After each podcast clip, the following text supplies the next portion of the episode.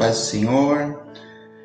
É prazer estar aqui de novo conversando com os irmãos, meditando na palavra do Senhor. E não faz tempo o pastor Felipe esteve aqui falando sobre o Pai Nosso e sobre a oração intencional. E o Senhor me levou de volta a esse texto tão conhecido, né? Mas sempre tão rico. Eu queria pedir para os irmãos abrirem, quem tiver com a sua Bíblia, Mateus 6, de 9 a 13.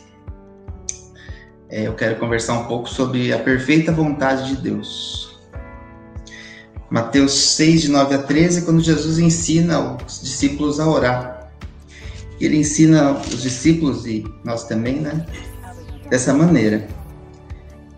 Portanto, orai deste modo: Pai nosso que estás no céu, santificado seja o teu nome. Venha o teu reino, seja feita a tua vontade, assim na terra como no céu. O pão nosso de cada dia nos dá hoje e perdoa-nos as nossas dívidas, assim como também temos perdoado aos nossos devedores. E não nos deixes cair em tentação, mas livra-nos do mal, pois teus são o reino, o poder e a glória para sempre. Amém. Queria meditar um pouquinho nessa oração e ver que Jesus já começa de um jeito interessante, né? Ele fala assim: Pai nosso, e fala santificado seja o teu nome é um paradoxo, né? Como tantos outros na Bíblia, e deixa a Bíblia assim tão, tão rica e tão completa. Sem um termo contradizer o outro, mas o Pai fala de intimidade. E o, o santo, chamar Deus de santo, falar que ele é santo, diferente de nós, é, afasta a gente. Né? Deus é separado, Deus é diferente, Deus é de outro tipo, é de outra categoria, de outro. É, é, totalmente outra coisa. Ele é santo, ele é especial. Então tem esse primeiro paradoxo. Deus nos, Deus nos ensina a chamar a Deus de perto, mas com uma certa distância. Então a gente falar é, com Deus sem chamar Ele de Pai, falta intimidade. Porém, se a gente só buscar chamar a Deus de Pai, porém sem reverência, sem reconhecer a santidade dele, também não está correto, né? Então o Senhor ele é santo, apesar de ser tão próximo, ele é tão diferente da gente. E ele é diferente também porque ele é rei. Depois de chamar aqui ele de pai, de santo, Jesus fala: venha o teu reino. E o rei ele decide o que ele quer fazer. O rei decide tudo. O rei, naquela época, né, da Bíblia, nos diversos reinos que são citados, é diferente de hoje. Hoje nós temos a divisão dos poderes, né? Os governadores, o presidente, os, os, prefeitos, eles governam, mas as leis não são feitas por eles. Tem um, um, grupo que faz as leis, né? Os vereadores, os senadores, os deputados. E quando há alguma divergência, é uma outra categoria que julga que são os juízes. É tudo dividido. Porém, na época do rei, não. O rei reina, o rei governa, o rei faz as leis. A gente vê exemplos na época ali de Daniel, principalmente que o rei faz tudo, ele faz tudo conforme a vontade dele. E quando a gente olha para essa oração do Pai Nosso, que começa dessa maneira, para que seja feita é, a vontade de Deus, para que seja estabelecido o reino dele, dependendo do olhar, pode aparentar que Deus é egoísta, que Deus é egocêntrico, que Jesus está ensinando apenas a enfatizar a vontade de Deus, como se Deus precisasse disso é, como se Deus buscasse o seu próprio bem, buscasse as coisas que são dele. Mas a gente vê na Bíblia, a gente vê na criação que, que Deus cuida, Deus criou tudo, né? Tão bonito, tão perfeito. Como a Maria sempre diz, os alimentos não precisavam ter tantos sabores, o mundo não precisava ser tão bonito, tão colorido, e Deus caprichou até nos detalhes. Tudo isso ele fez por nós. Ele sustenta o universo, ele sustenta as nossas vidas, Ele deu Jesus por nós, Ele adota como filhos aqueles que, que se entregam a Ele. Então, o reino de Deus, a vontade de Deus, é, quando a gente olha a partir do caráter de Deus, a gente vê que Deus é bom e que o reino dele, a vontade dele são boas. Em Romanos 14 diz que o reino de Deus é justiça, paz e alegria no Espírito Santo. Ele não, não tem falta disso. Deus é justiça, Deus é amor, Ele é a própria paz. Então esse reino é para nós. Justiça, paz e alegria no Espírito Santo, e isso é bom. E quanto à vontade de Deus, tem um texto em Romanos 12, Romanos 12, 2. Se você quiser abrir aí, ele é bem interessante. Tenho ouvido muito essa frase, que a vontade de Deus é boa, agradável e perfeita. A gente sempre ouve. E eu fiquei meditando muitos dias nisso. Diz assim, Romanos 12, 2. Não vos amoldeis ao esquema deste mundo, mas sede transformados pela renovação da vossa mente, para que experimenteis qual seja a boa, agradável e perfeita vontade de Deus. O que é vontade? Vontade é o que a gente quer, que nós desejamos, é um objetivo. Ah, eu tenho vontade de conhecer tal país, de comer tal coisa, de fazer tal atividade. É um desejo que está no nosso coração. Então Deus também tem uma vontade, Ele também tem um desejo no coração dele, um objetivo. E quando a gente diz que a vontade de Deus é boa, esse bom é um bom absoluto, é um bom moral, entre certo e errado. Deus, é, tudo que faz parte da vontade de Deus é bom, é correto, é certo, faz bem, é útil, é proveitoso, é algo certo. E a vontade de Deus também é agradável. E agradável fala de alegria, de prazer. A gente pode começar pensando que a vontade de Deus ela é, ela é boa e agradável. E as nossas vontades nem sempre são assim.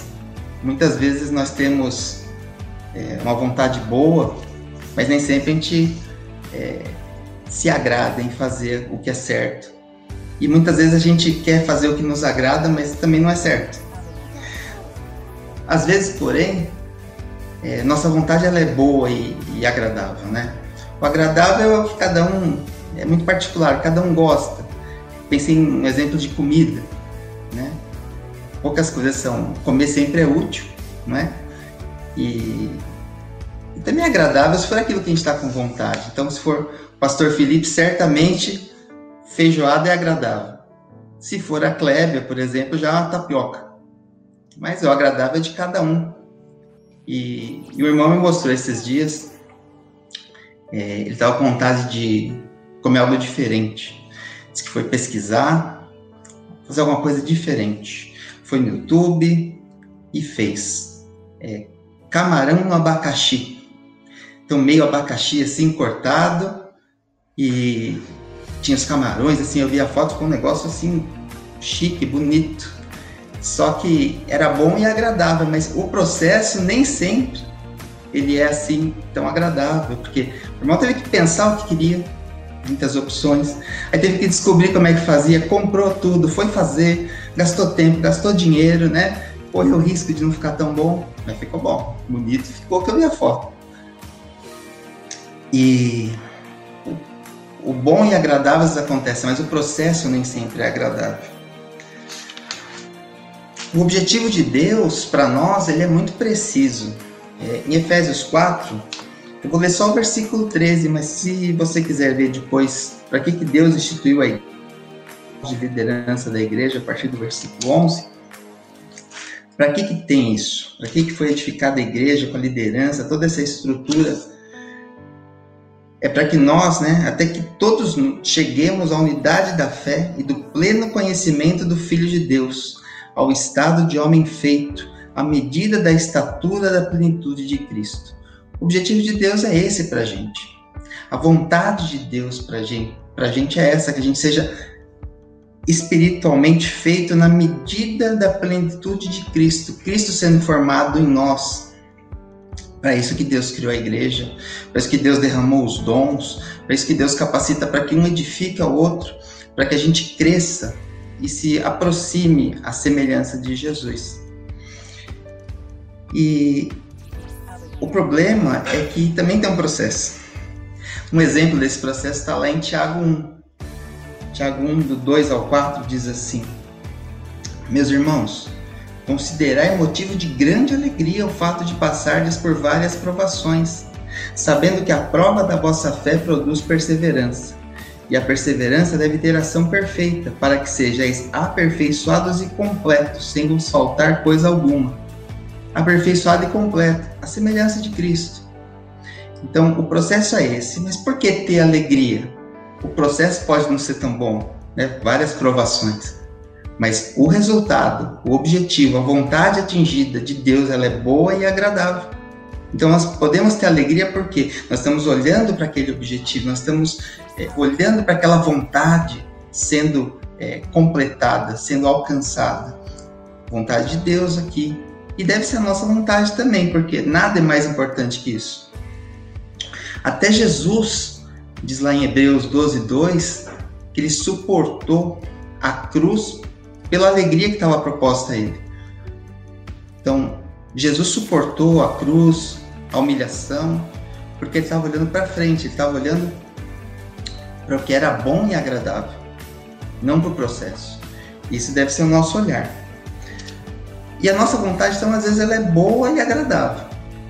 Porém, a vontade de Deus é boa, agradável e perfeita. A nossa vontade nunca é perfeita. Perfeito fala de exato, pleno, completo, tem um alvo preciso, fala de maduro. Pensa numa fruta madura um pouco antes, um dia antes, ela ainda está um pouquinho verde. Um dia depois já começou a passar. Imagina aquele ponto exato, perfeito. E essa vontade de Deus para nós, ela é perfeita, ela é exata, ela tem um alvo preciso. Se você não enxerga assim, se você não pensa dessa maneira, vou voltar aqui em Romanos 12. A Bíblia é muito clara. É, o problema está na gente se a gente não enxerga assim. O versículo que eu li lá, Romanos 12, 2, diz assim: Não vos amoldeis ao esquema deste mundo, mas sede transformados pela renovação da vossa mente, para que experimenteis qual seja a boa, agradável e perfeita vontade de Deus. A vontade de Deus ela é boa, perfeita e agradável em si. Ela é boa, perfeita e agradável para Deus, para mim, para você, para tudo, para todos, o tempo todo vontade de Deus ela é plena, ela é absolutamente boa. A nossa vontade é boa às vezes, mas a dele é absolutamente completa e perfeitamente boa e agradável. Se a gente não enxerga isso, o problema está na gente, porque a gente está no esquema do mundo, no molde do mundo. A gente está pensando como o mundo. Essa carta foi escrita para cristãos, os cristãos de Roma, para a igreja. Então, às vezes o cristão ele está com a mente com o molde do mundo ele não vai conseguir entender que a vontade de Deus é boa, agradável e perfeita. E aí o que a gente precisa fazer? Renovar nossa mente. Renovando a mente, nós somos transformados e podemos experimentar, julgar, provar a vontade de Deus como boa, agradável e perfeita. É isso que a gente precisa. Então, se na sua vida tem algum ponto em que você discorda da Bíblia, em que você é, não quer fazer o que Deus propõe, o que Deus ensina, ou, ou vai contra uma proibição que Deus pôs, não está errado, eu não concordo, não gosto, você está no molde do mundo. Você não está no molde de Deus, não está no molde da palavra. Você não vai provar, não vai experimentar, não vai saber da tua vivência que a vontade de Deus é boa, agradável perfeita. Nós precisamos experimentá-la assim, nós precisamos experimentar a vontade de Deus. Ela não vai mudar, nós que precisamos mudar se a gente não está experimentando isso. E nada vai ser mais agradável na nossa vida, ainda que o processo possa ser difícil, do que experimentar a vontade de Deus para nossa vida. Vai ser bom, agradável e perfeito. Nada compensa mais, nada é melhor do que experimentar a vontade de Deus. Tem gente que pensa assim, ah, eu vou, não vou pedir a vontade de Deus porque a minha vontade que eu quero, é, não quero que Deus é, vá contra o que eu quero, né? As pessoas têm medo, têm uma certa ressalva de falar, ah, Deus, quero isso, mas seja feita a tua vontade, como se a vontade de Deus fosse é, contrária. É, não faz tempo também, o pastor Felipe pregou sobre é, Balaão, sobre os israelitas no Egito, quando Deus diz sim para aquelas pessoas que sabem que estão fazendo o que Deus não aprova. E é insistindo, né? Balaão é um bom exemplo. Ele insiste, insiste com Deus, sabendo que não era a vontade de Deus. Esse é um sim que eu não quero ter de Deus. Essa não é uma vontade que não é a vontade perfeita, é a vontade que Deus é, deixou que fosse feita a vontade dele e ele arcar com as consequências. A vontade de Deus para a gente, a vontade dele para a gente, não é essa. Tanto que voltando para Mateus 6, para o Pai Nosso, depois de vir a vontade de Deus, o reino de Deus, aí vem o quê? Deus fala para a gente continuar orando debaixo dessa diretriz, debaixo do que é o reino dele, debaixo do que é a bênção dele. Pelo pão, que é a nossa saciedade, pelo perdão, perdoa-nos as nossas dívidas, pela vitória, pela aprovação, para que não entremos em tentação, e por uma vida de paz. Pois pedimos para ser livrados do mal. Tudo isso está dentro da vontade de Deus, tudo está debaixo do reino de Deus. Reino de Deus é justiça, paz e alegria no Espírito Santo. Tudo isso não vai contra o que a gente quer. É o melhor que a gente pode ter, está dentro do reino de Deus. Está debaixo do reino de Deus, está dentro, é, o mais próximo possível do centro da vontade de Deus para a nossa vida. É por isso que no fim do capítulo 6 ainda, é, Jesus fala: buscai primeiro o reino de Deus e todas essas coisas, bebida, comida e roupa, que é as necessidades básicas do ser humano, vão ser contempladas também. Isso também é reino de Deus. A vontade de Deus não é contra a nossa. A vontade dele para nós é melhor que a nossa vontade para nós. Se nós soubéssemos exatamente onde vamos chegar seguindo a vontade de Deus, nós buscaríamos ela muito mais que a nossa própria vontade. Teremos alegria mesmo nas provações, que é o que nós devemos ter, mas nem sempre é fácil. Se ele é o Pai e o reino é dele, o reino dele é para nós. O reino dele é para os filhos dele. Ah, nós vamos ficar é, ricos e prósperos em tudo. Não, nós vamos nos aproximar da semelhança de Jesus e vamos ser abençoados também de muitas outras formas. E as nossas necessidades básicas vão ser atendidas, sim, é promessa de Deus. De um jeito, de outro, por um milagre às vezes. Mas o Senhor atende e cuida de nós. A vontade de Deus é boa, agradável e perfeita. Então Deus vai nos dar o que nós pedimos. O que ele achar que deve, quando, como e da forma que ele achar. Podemos pedir? Podemos, a não ser que a gente saiba, né, como naquele exemplo de balão, que não é o que Deus tem para nós. Aí não. Mas se está debaixo da diretriz, se a gente sabe que é bom, se é agradável, se não é contra a vontade de Deus, podemos pedir, ele vai conceder. Ele vai conceder no tempo certo, porque tudo que a gente pedir está sujeito ao reino dele, à vontade dele, que é o objetivo dele para nós. Se vai nos afastar do objetivo dele para nós, provavelmente ele não vai dar naquela hora, ou nem vai dar.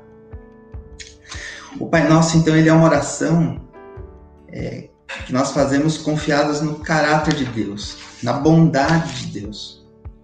Que o Senhor ele é bom, que a vontade dele é boa, que o reino dele é bom. Então peça o reino. Clame pela vontade de Deus no mundo, na minha vida, na sua vida, na igreja. Porque só vai acontecer o melhor. E peça o que mais você quiser, com essa ressalva de não ser nada contrário à vontade revelada de Deus para você. Acredite, Deus é bom. Ele vai fazer o melhor na sua e na minha vida. Amém?